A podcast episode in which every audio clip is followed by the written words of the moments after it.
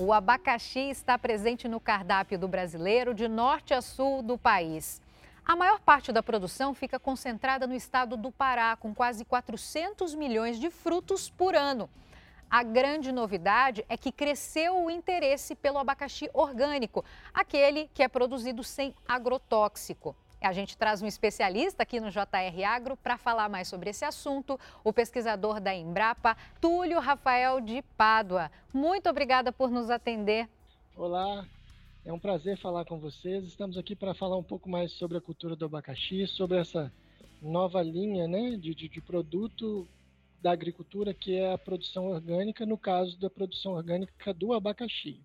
Bom, antes disso, então, eu vou te lembrar que o JR Agro tem sempre um novo episódio de sexta-feira, sete e meia da noite, nas plataformas digitais da Record TV e também em formato podcast no seu tocador favorito de áudio.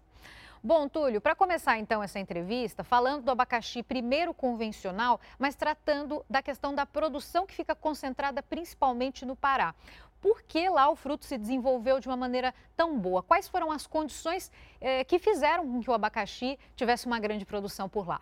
O Pará, ele tem uma condição climática muito interessante, né? Lá tem chuvas é, abundantes. E o abacaxi, no caso o abacaxi pérola, que é o abacaxi mais plantado e o mais consumido no Brasil, se adaptou muito bem à região. Então, é, esses fatores facilitaram é, o cultivo desse, desse produto lá. Perfeito. Agora, em relação a, aos estados, aos outros estados que têm também essa produção, o abacaxi pérola, então, é o mais, é o favorito, né, do consumidor, é isso? Isso, exatamente. Ele é o mais plantado, é um abacaxi que se adaptou bem praticamente praticamente não, em todas as regiões do país. Então você tem produtores de abacaxi que cultivam abacaxi pérola no extremo sul do Brasil, no, no, no, extremo sul que eu digo, no caso, Rio Grande do Sul, ao norte do país, como por exemplo o Pará. Né? Então, entre esses tem outras regiões grandes produtoras, né? como por exemplo o Triângulo Mineiro, é, a região da Paraíba, a região semiárida da Bahia, Itaberaba, que são grandes produtores de abacaxi e praticamente eh, nessas áreas o domínio é do abacaxi pérola. E normalmente são grandes produtores, Túlio, ou são uh, pequenos agricultores, agricultura familiar que acaba uh, desenvolvendo mais a cultura do abacaxi? Olha, é, você tem nas diversas regiões os, os, todos os personagens, né, todos os tipos de produtores, né, desde a agricultura familiar a produtores maiores. Na região do semiárido da Bahia, os produtores são menores. É uma região em que a agricultura familiar é mais forte. Mas na região do Pará, por exemplo, você tem grandes produtores com áreas maiores, os médios produtores e também os pequenos, né? a depender da, da situação é, da região de produção. Então, você tem é, esses três níveis né, de produção, níveis de produtores é, produzindo nessas diversas regiões do país. E como é que funciona o controle de pragas, né? Você citou aí a fusariose, também tem outras tantas, né? Como é que é feito esse controle no caso do abacaxi convencional? É pelo uso de agrotóxicos? Isso, é, se utiliza produtos químicos, né, fungicidas para controle da fusariose, que é a principal doença da abacaxicultura brasileira, né? Os materiais mais plantados, no caso o pérola, em menor parte, que a gente chama de smooth KN, são materiais suscetíveis à fusariose, ou seja, muitas vezes o produtor não consegue tirar do campo esses frutos em função do, do ataque da doença e o fruto acaba não sendo é, destinado à comercialização, ou seja, é perda para o produtor, é prejuízo para o produtor. Então, para controlar isso, eles utilizam é, fungicidas, produtos químicos que são aplicados é, após o processo que a gente chama de indução do florescimento do abacaxi, porque o principal caminho de, de, de aparecimento da doença no fruto é pela abertura floral. Então, quando o fruto está com a florzinha, a inflorescência, melhor dizendo, está com a florzinha antes da formação do fruto, ali é preciso é, é, aplicar algum produto para controle da doença, para que ela não se manifeste no fruto. E isso é o que os produtores fazem. E vocês têm ajudado a reduzir o número de agrotóxicos, a quantidade de agrotóxico usada, né, através de um desenvolvimento de cultivares de vocês. Né? Você pode falar um pouco mais sobre isso? Como foi possível? Claro. É, esse trabalho, né, até o lançamento da nossa primeira variedade, para a primeira cultivar de abacaxi resistente à fusariose, foi um trabalho de aproximadamente 30 anos, quase 30 anos. Foi em 2003 que a gente lançou a primeira, o primeiro cultivar, que se chama BRS Imperial. É um material resistente à fusariose, de excelente sabor. Quem prova fica apaixonado, porque o fruto é muito saboroso mesmo. E tem características que são muito interessantes. Por exemplo, enquanto o abacaxi pérola, a casca dele, ele é colhido com a casca verde, por questão de amadurecimento e transporte, no caso do abacaxi imperial, ele pode ser colhido com a casca laranja avermelhada, né, que é a coloração quando ele está maduro. Então é um fruto que fica muito bonito, visualmente muito atrativo e no interior, diferente do abacaxi pérola, que tem a polpa creme para branca, o abacaxi imperial ele tem a polpa bem amarela, né, bem dourada assim. Então ele é muito muito chamativo e muito saboroso. Ele é encontrado em alguns, alguns pontos de comercialização, principalmente em São Paulo, no Rio, mas mais em São Paulo e com preços muito atrativos para o produtor. Né? Então, ele é comercializado é, com valor, vamos dizer assim, bem elevado em São Paulo. Esse é o primeiro. Né? Além desse, a Embrapa lançou um pouco depois mais outras duas cultivares, uma chamada Vitória e outra chamada Vitória junto com o INCAPER, o Instituto de Pesquisa do Espírito Santo, e uma outra é, material chamado Ajubá, que é para as regiões mais frias. Então, era um material adaptado a regiões mais frias. Hoje a gente já está num, num segundo momento, né, numa segunda geração de, de novos, novos híbridos de abacaxi. Estamos testando nos principais polos de produção, como a gente comentou, Pará, Paraíba, interior do, do, da Bahia, o Triângulo Mineiro. Nós estamos lá agora, no momento, com áreas em que a gente está testando novos híbridos de abacaxi que em breve serão lançados. Estamos tendo resultados bastante animadores. Certamente em breve a Embrapa vai disponibilizar para a sociedade brasileira novos materiais para cultivo nas diversas regiões do país. Ô, Tulio, e mudando um pouco para o abacaxi orgânico, né? O que, no que, que ele se difere? E, basicamente, ele precisa de algum certificado para ser orgânico? Como funciona para os produtores que querem uh, migrar ou, de repente, produzir o abacaxi orgânico? Para você produzir qualquer fruta orgânica, qualquer área de produção orgânica, você, para comercializar como produto orgânico, você precisa é, ter uma certificadora ou um organismo social que possa fazer esse papel. Né? Então, a certificadora ela te dá um selo e esse selo de orgânico para você comercializar esse produto nos supermercados, nos hortifrutis Brasil afora. Então, você precisa ter um controle então, uma certificação, existe um controle, existe um acompanhamento da sua produção para que tenha-se a garantia de que o que você está produzindo realmente não usa produtos químicos. Né? Então, é um controle que é muito bem feito e que a população pode considerar que é um trabalho bem realizado pelos meios de fiscalização. Então, falando sobre a produção do abacaxi orgânico, quais são ah, os tipos de produção do abacaxi e as vantagens, né, a diferença de cada uma delas? A, a produção orgânica do abacaxi, ela pode ser em sistema orgânico de produção, como o próprio nome fala, e pode ser em agrofloresta, né, um sistema agroflorestal. E você tem dentro do sistema agroflorestal a possibilidade de cultivar também outras espécies de frutíferas, ou espécies produtoras de grãos, como milho, feijão, né? E além de plantas maiores, árvores mesmo, que podem ser, por exemplo, um exemplo para produção de madeira. Né? Então você faz um arranjo, um desenho, colocando num espaço todas essas espécies vegetais em que você pode produzir ali. Esse, esse arranjo é interessante porque ele permite a presença de mais inimigos naturais. Então facilita o controle biológico, que é uma das linhas é, de ação da produção orgânica. A produção orgânica em si, ela pode usar também a plasticultura. Né? A plasticultura permite ganhos de produtividade, é, como aumento no tamanho do fruto, no peso dos frutos, redução do ciclo do plantio até a colheita. No entanto, a gente tem que alertar também que o uso de plástico ele é, tem que se ter alguns cuidados, né? Por exemplo, é, você vai cultivar e depois do cultivo você tem que retirar esse plástico. A agricultura orgânica ela pensa no meio ambiente e a gente não pode deixar restos de plástico na natureza.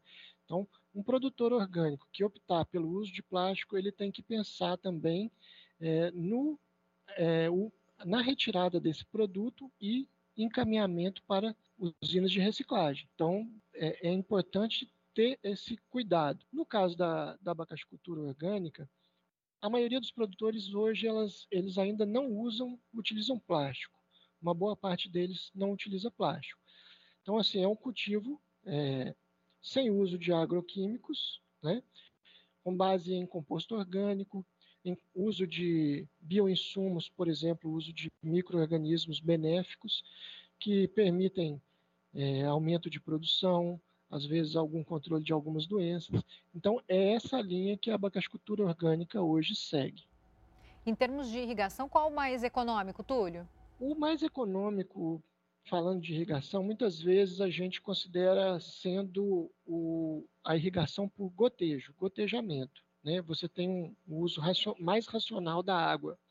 No entanto, para a abacaxicultura, para a produção de frutos, é, estudos demonstraram que a produção de, de abacaxi utilizando o sistema de microaspersão é mais interessante. Então, a microaspersão é um sistema que a gente considera para o abacaxicultor, né, para quem faz o abacaxi irrigado, o mais interessante. No entanto, a abacaxicultura nem sempre é irrigada. Por exemplo, o interior da Bahia, na região do semiárido, praticamente nenhum produtor usa irrigação. Então, ele aproveita a água da natureza, das chuvas, para produzir. No Pará, boa parte da produção também é assim. Existem outros sistemas de irrigação que a gente chama de canhão, né, que jogam água, mas esse para grandes áreas talvez seja mais interessante. Muitos produtores no Triângulo Mineiro usam esse tipo de sistema de irrigação. Mas assim, o mais efetivo e que é mais econômico, mais racional e que tem o melhor resultado para a produção de frutos de abacaxi é hoje a microaspersão. O Túlio, me chamou a atenção a hora que você falou sobre isso, né? Que muitos dos produtores não utilizam nenhum tipo de irrigação. Isso produz uma, uma quebra de safra grande, é, isso acaba sendo, uh, tirando uma vantagem de produtividade do, do agricultor, ou é porque é feito assim, porque talvez não tenha uma infraestrutura, uma condição uh, para isso, de, de investimento mesmo?